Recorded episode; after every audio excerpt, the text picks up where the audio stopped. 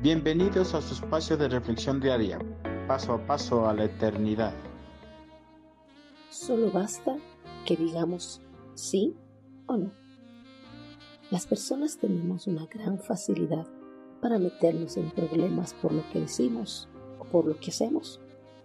Muchas veces nos metemos en esos problemas por querer congraciarnos con otros, pues prometemos que vamos a participar en una determinada actividad sin considerar si lo vamos a poder hacer o no. Incluso para que nuestras promesas sean más creíbles, juramos por el nombre de Dios. Con respecto a esta clase de promesas, el Señor nos dice, si van a hacer algo, digan que sí, y si no lo van a hacer, digan que no. Todo lo que digan de más viene del diablo. Mateo 5:37, nueva traducción viviente. Antes de hacer una promesa, debemos considerar si lo vamos a poder cumplir o no lo vamos a poder cumplir. Una vez que analicemos minuciosamente la situación y vemos que lo podemos realizar o no, podemos hacer nuestra promesa.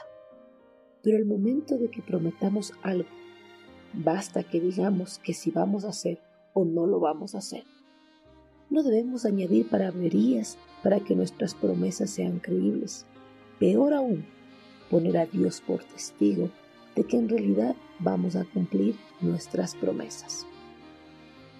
Si a nuestras palabras de promesas añadimos palabrerías, esas palabrerías son una clara evidencia de que no estamos seguros de que vamos a cumplir lo prometido. Y Satanás está influyendo en nuestros pensamientos para que utilicemos palabrerías y así convenzamos a las personas de que cumpliremos con lo prometido. Si en algún momento tenemos que prometer algo, basta que nuestras promesas contengan un sí o no pues algo más que eso es inspirado por el mismo diablo, que es mentiroso y el padre de las mentiras.